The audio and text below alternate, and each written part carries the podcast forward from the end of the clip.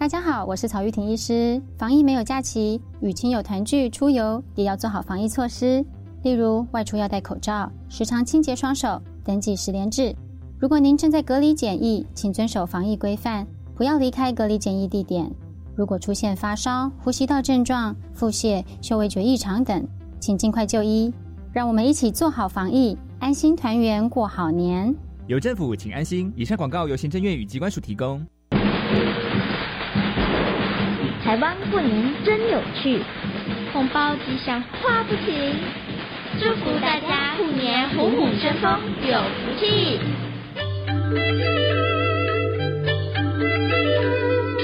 每周五中午十二点三十分的小番薯侦探队，要带着大朋友小朋友追查台湾生活习俗的大小事，成为真正的台湾通哦。我很担心孩子未来的英语竞争力。不用担心，上 Cool English 英语线上学习平台可以提升英语学习成效。要付费吗？全部免费，针对十八岁以下学生提供听说读写全方位的线上学习内容。哇，赶快来搜寻 Cool English，开心学英语。以上广告由教育部国教署提供。大家好，我们是 The Wanted 寻人启事。您现在收听的是国立教育广播电台。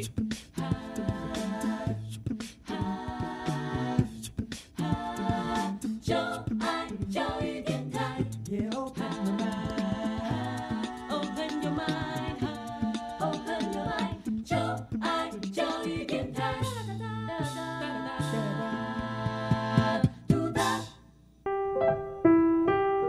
本时段为重播节目，欢迎收听。传说在科技帝国里有三颗重要的宝石，只要你能找出这些不同的宝石，就能成为帝国的盟主。玩家们集合喽！打开传送门，穿越时空。玩科学非常欢迎所有喜爱冒险、追根究底、勇于发现问题的玩家们来到我们科学游戏空间，一起玩科学。我是燕柔姐姐，欢迎我们的一级玩家宇宽。大家好，我是穿越时空玩科学的一级玩家宇宽。Hello，宇宽，这个礼拜过得怎么样呢？唉，这星期啊，感觉有点累哎，因为快要断考，就只能在家复习功课。不过我看燕柔姐姐这星期过得很精彩哦。哦，你怎么知道啊？因为我看你到处打卡吃美食啊。对哦，现在网络通讯几乎让好朋友们的行踪无所遁形了。今天科学游戏室要进入第五关，就是要和大家一起走入通讯时代的过去、现在和未来。那么过程当中呢，玩家们还要注意身边可能出现的宝石。当你搜集到所有的宝石，就能解开今天关卡的秘密喽。来看看玩家们又有什么样的发现呢？为什么电影中演外太空的人在外太空中都不能说话？难道外太空是没有声音的地方吗？讲手机的时候，偶尔会听到有人说“喂喂”，有听到吗？为什么家里的电话都不会有这样的问题呢？爸爸说，未来一只手机就可以搞定所有大小事。为什么本来是用来沟通联络的电话，可以变得这么万能呢？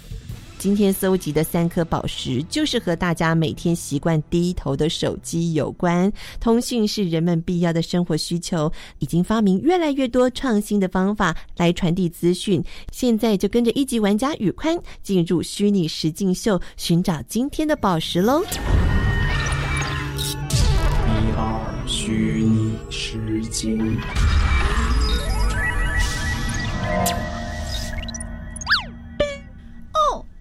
痛哦！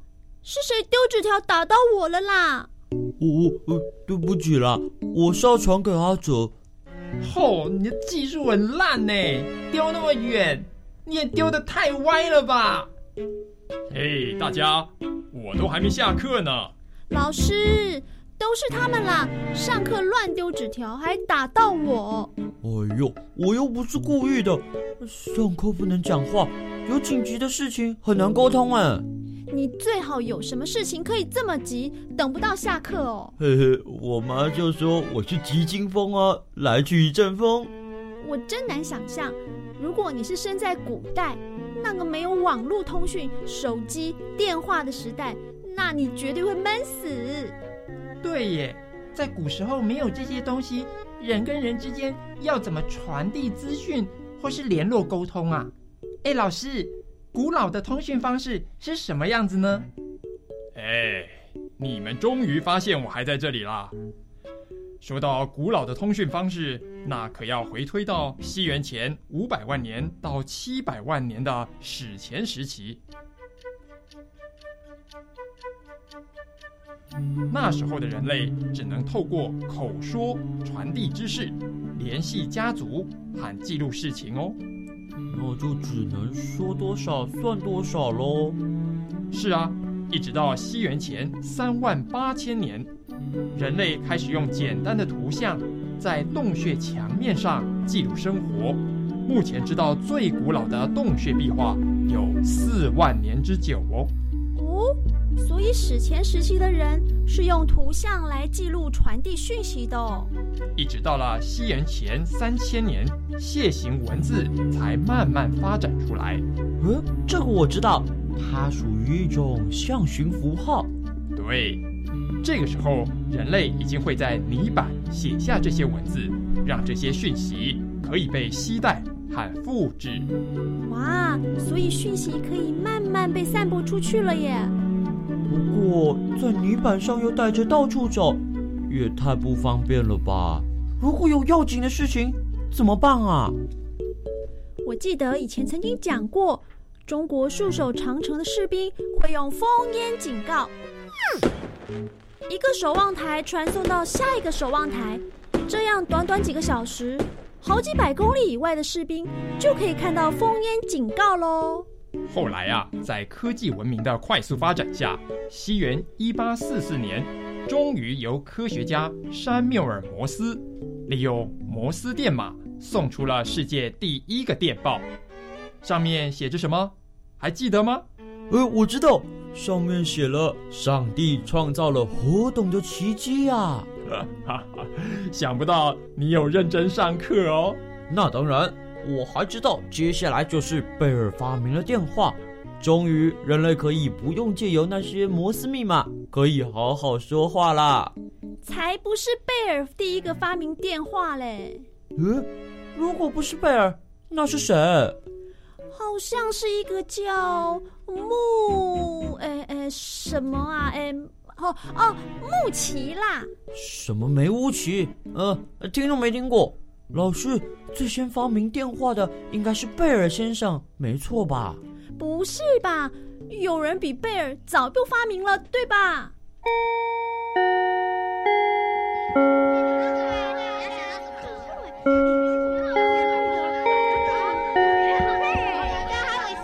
哎，刚好下课了，那不然我们到视听室看看他们的故事，让你们自己去判断吧。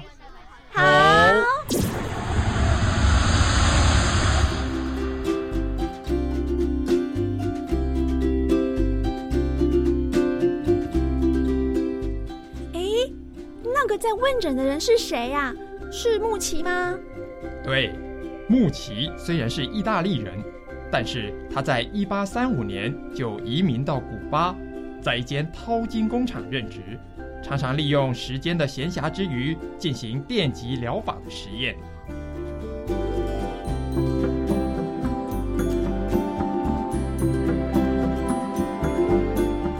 你说偏头痛很严重是吗？请你将这金属板含在嘴里。哎，你你是要审问我吧？别担心，我要调整强度了。金属板含好了吗？嗯嗯嗯，有没有感觉到一股电流通过？嗯，有哎。哎呀，好麻！哎，这是怎么回事？为什么病人说话会传到我的耳里？这太奇怪了。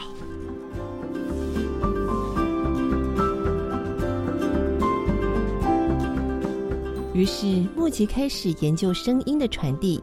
经过不断的试验之后，终于在一八六零年完成电话的雏形。但是，因为他已经将大部分的积蓄用在于研究，没有钱把发明变成商品，所以他想和西联电报公司合作。但是由于他的英文不好，没有办法和西联电报公司有良好的沟通。在一八七一年，他第一次申请临时专利权，三年之后，连十块钱美元的申请费也付不起，所以丧失了专利。两年之后，贝尔先生申请电话专利权获准，因此成为了电话的发明者，更获得西联电报公司的资金支持。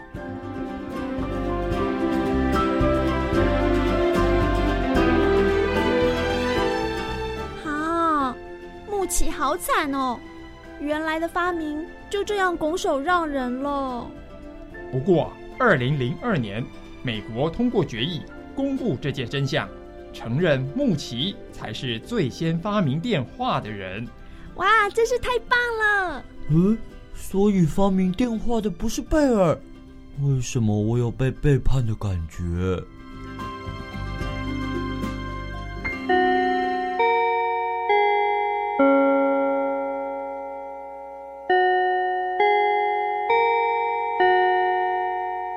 上课喽！你们赶快回教室吧。对了，你到底什么事那么急着要找我啊？哎哎，我来看看纸条上写什么。这节下课只有十分钟，钟声一响，记得马上冲操场。哦哦，但是现在又上课喽。哦，贝尔先生，都是你了，晚我下课时间啦。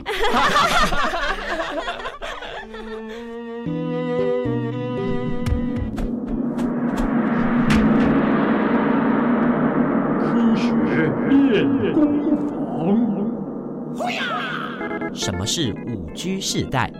意大利裔美国工程师穆奇先生在一八六零年完成电话的雏形，渐渐人们开始以电话作为通讯的模式。经过了一百多年，Motorola 的一位工程师马丁库伯带领了他的团队，创造了第一台手机“大哥大”的诞生，突破了过去定点打电话的限制。逐渐的，行动通讯也从第一代一 G 的模拟信号行动通话，进入第二代二 G 时期的数字语音传输技术，开启了简讯的时代。接下来的三 G 世代中，使用者可以开始浏览网站、看影片、听音乐等等，而四 G 带来了比三 G 更稳定的速度，于是 APP 应用程式蓬勃发展，同时也带动了社群网站。接下来的五 G 时代中，传输的速度将比四 G 快上一百倍，行动通讯技术快速跃进，智慧通讯的时代正式展开。对于声音的传递与通讯，玩家们认识多少呢？马上打开下一个传送门，进行玩家大解密。玩家大解密。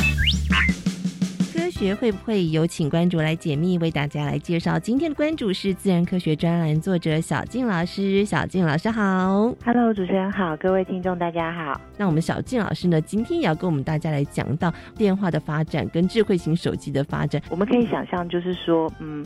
电话它其实是一个声音的讯号转换成电流讯号，嗯哼，就是我们在讲电话的时候，嗯其实是有一个麦克风藏在电话里面，是它接收了我们的声音，把它转换成电讯号。这个电讯号呢，就由电线传到电信局啦，那他们电信局那边，他就会去解码这个电讯号，然后再把这个东西传到对方的电话机里面。嗯那对方的电话机里面呢，其实有一个喇叭，那这个喇叭呢，就是可以把电讯号转换回声音讯号，所以你会觉得，哎，远方的人他的声音好像就在你耳边。是那这是早期我们用电流，后来我们的电话变成呃开始数位，所以数位就是说。我们用像电脑一样很长串的英语去代表我们讲的每一句话它的讯息，嗯，这个声波的讯息。好，那就是讯号从类比到数位，对。嗯那接下来呢，就是我们的手机，但早期的手机没有那么聪明。早期的手机就是接听电话，嗯。然后但是它可以无线，嗯。就是它可以利用基地台，对对对对对。那我们就没有线喽，那讯号是用一个又一个接力台这样接力的，嗯在空中捕捉你的手机讯号，然后再传给下个基地台，然后就用接力的方式。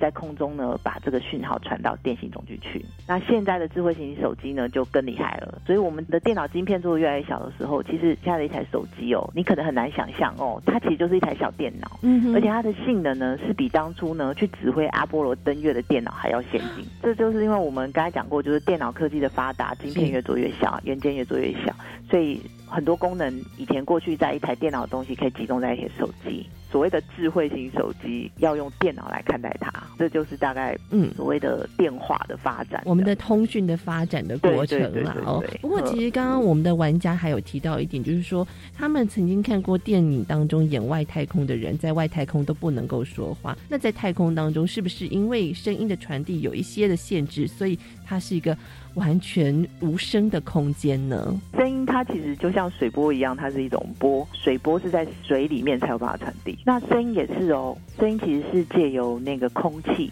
嗯把这个波传递出去，呃，我们的喉咙有声带，是我们的声带会震动，是那震动的时候就会去打动那个声带附近的空气，是，然后这个空气呢就会产生一些震动，是。那这些震动呢其实就代表我们现在要发出来的字或是句子，嗯哼，好的，然后传到了对方呢，为什么对方听得到呢？因为对方有耳膜，嗯，耳膜就像鼓一样，然后它传到我们的鼓膜旁边呢，去打动我们的鼓膜，震动我们的鼓膜，就像是打鼓一样，在用神经传给我们的大脑，所以我们才会听见声音。好，这整个过程其实最重要的就是空气。哦。那在太空中没有空气啊，所以就等于说它没有这个介质去帮助我们去传送这个。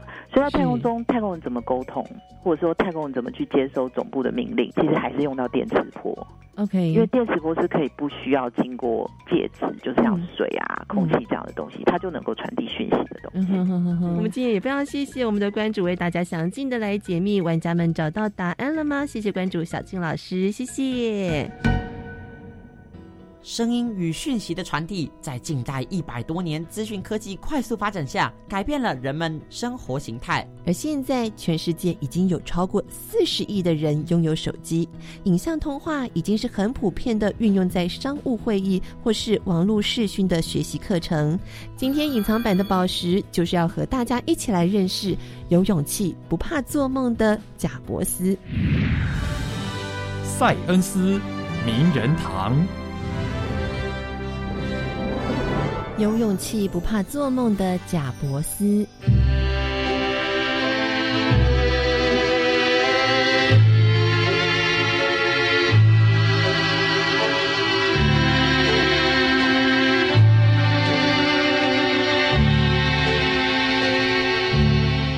一九五五年二月二十四号，贾伯斯在美国的旧金山出生。由于他的生父生母没有办法养育他。所以在贾伯斯一出生的时候就被人领养，但是他从来不会认为自己是被遗弃的，因为养育贾伯斯的父母经常告诉贾伯斯：“贾伯斯，你是我们特别选的孩子，我们会用百分之一千的爱来爱你。”贾伯斯小的时候常常做海盗梦，因为他希望自己像海盗一样不受规范，向不可能的事情挑战。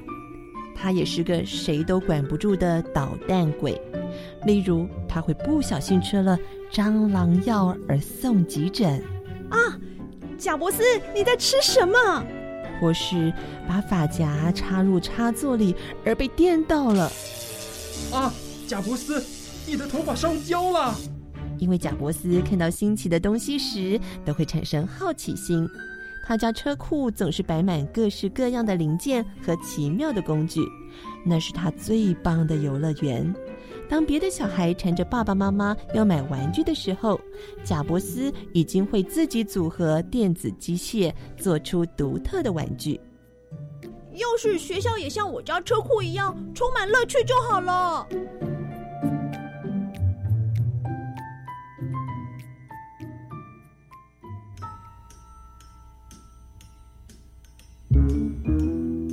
很不幸的，学校总让贾伯斯觉得无聊透顶。他常常靠着恶作剧来消除无聊，例如他会把同学的脚踏车钥匙密码给改掉。呃，贾伯斯，我的钥匙密码。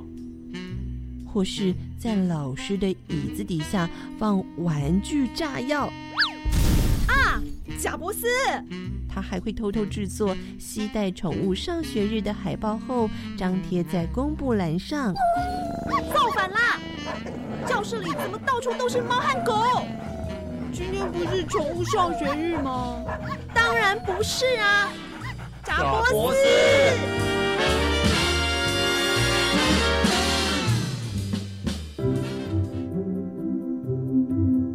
老师们一听到贾伯斯的名字，都会猛摇头。只有泰迪希尔老师不会这样。泰迪希尔老师知道怎么教贾伯斯。贾伯斯，这本数学是给比你年级高的学生读的。如果你能解答这本书里的题目，我就送你大棒棒糖和五美元。贾伯斯只花两天就解出所有数学题目，因为他原本就对数学和科学有兴趣。从那个时候开始，他才觉得读书是件很有趣的事。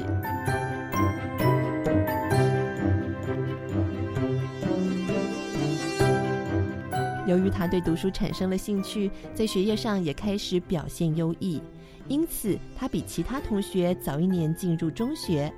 中学时期，贾伯斯全家搬到加州。他家的邻居有些是在美国国家航空及太空总署工作的电子工程师，他们的车库里有很酷的工作台。贾伯斯只要一有空，就去探访邻居的车库，有的时候还自以为是的问他们一些关于电子工程的难题，有的时候甚至可以获赠一些坏掉的零件。有一天，邻居兴奋地说。贾伯斯有一个人你一定要见一下，他叫做沃兹尼亚克，是电子工程的天才。大贾伯斯五岁的沃兹尼亚克当时已经能够独自制作电脑，他们很快就成为好朋友。贾伯斯认为沃兹尼亚克是我见过电子工程实力最强的人，虽然在电子工程方面不如他，但。我有沃森尼亚克没有的胆量与创意，我们一起合作一定是最佳组合。有一次，他们想要制作能够计算出电或音波每秒跳动次数的频率计数器，但是制作这种机器需要用到惠普公司的几个零件。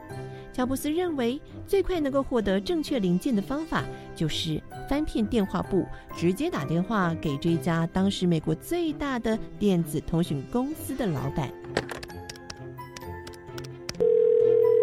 你好，我是史蒂夫·贾伯斯，我在制作频率计数器，非要你们的零件不可。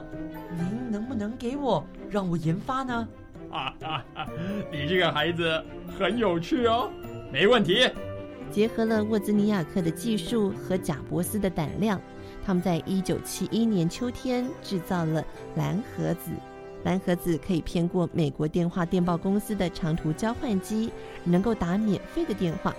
刚开始他们只觉得很好玩，可是经过了一段时间之后，开始想到可以利用蓝盒子做点生意。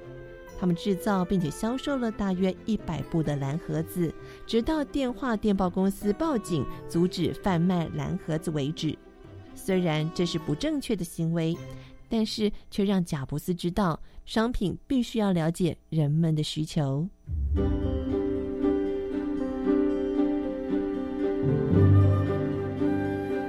一九七二年，贾布斯成为大学生，不过他只读了半年。因为除了学费太贵之外，还要勉强听一些无聊的课。他认为上大学不一定能够掌握自己的未来，重要的是要能够找到自己想要的是什么。辍学之后的他仍然去听课，他会偷偷旁听一些看起来有趣的课程。一九七五年，贾伯斯看到一篇电脑杂志上关于牛郎星电脑的报道。当时最小的电脑就像衣柜一样大，操作困难，价格昂贵，一般人都不敢买。那时，贾伯斯就下定决心要将这个庞大又复杂的电脑改造成为小巧又简易、家家户户都可以摆在书桌上轻松使用的家电用品。于是，他和沃兹尼亚克就在家里的车库设立了苹果电脑公司。沃兹尼亚克设计制造出具有键盘和荧幕的电脑，贾伯斯则到处去找人来买电脑。当时别说是经营公司了，他们连买零件的钱都没有。但即使是如此，他仍然信心十足。贾伯斯觉得，只要和沃兹尼亚克合作，他们就能够改变世界。第一代的苹果电脑几乎只是机体电路板而已。发展到第二代的苹果时，漂亮的塑胶外壳加上彩色的荧幕，以及具有开关形态的电源装置，是设备完整的电脑了。第二代苹果电脑完全不同于之前像人体一样庞大的计算机，对于人们而言，无论是工作或玩乐，都是不可或缺的物品了。第二代苹果电脑固然令人惊奇，但是和电话、收音机、电视相比，仍然是很难使用，而且限制很多，因此需要制造出更容易、更方便的电脑才行。而在这个时候，电脑大厂 IBM 开发不同类型电脑之后，贾伯斯因为研发方向和销售等等不同问题，被自己创立的苹果公司解雇了。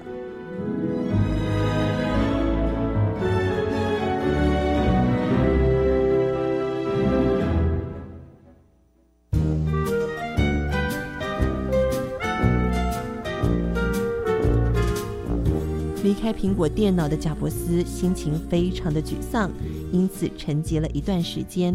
之后，他转向动画发展，他收购了皮克斯团队，推出动画电影《玩具总动员》，大获成功。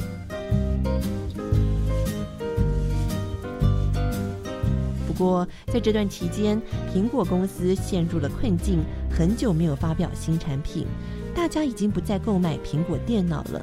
也不再关心他，贾伯斯无法袖手旁观，苹果公司就这样瓦解。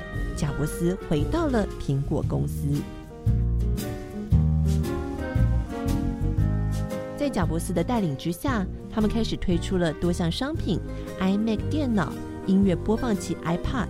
二零零七年的时候，发表了手机里加入音乐播放器和电脑功能的 iPhone。二零一零年的时候，发表了平板电脑 iPad。回顾最初的电脑，只有专家才能够操作的复杂机器，而现在却把电脑改造成从小孩到爷爷奶奶，任何人在任何地方都能够使用的工具。现在大家利用智慧型手机和平板，在任何地方、任何时间都可以看影片、处理简单的文书、拍照、录影。这种掌上型电脑也改变了人们的生活。有人问贾伯斯想改变世界的梦想完成了吗？我们并不知道贾伯斯心里怎么想，但是可以确定的一点是，只有认为自己能够改变世界的人，才能带来变化，也只有这样的人才能够推动周围的人，让世界前进。贾伯斯曾经说：“Think different，拥有勇气。”去思索与别人不同的创意，并且经常保持信心，才能够改变世界。这是一位有勇气、不怕做梦的贾伯斯。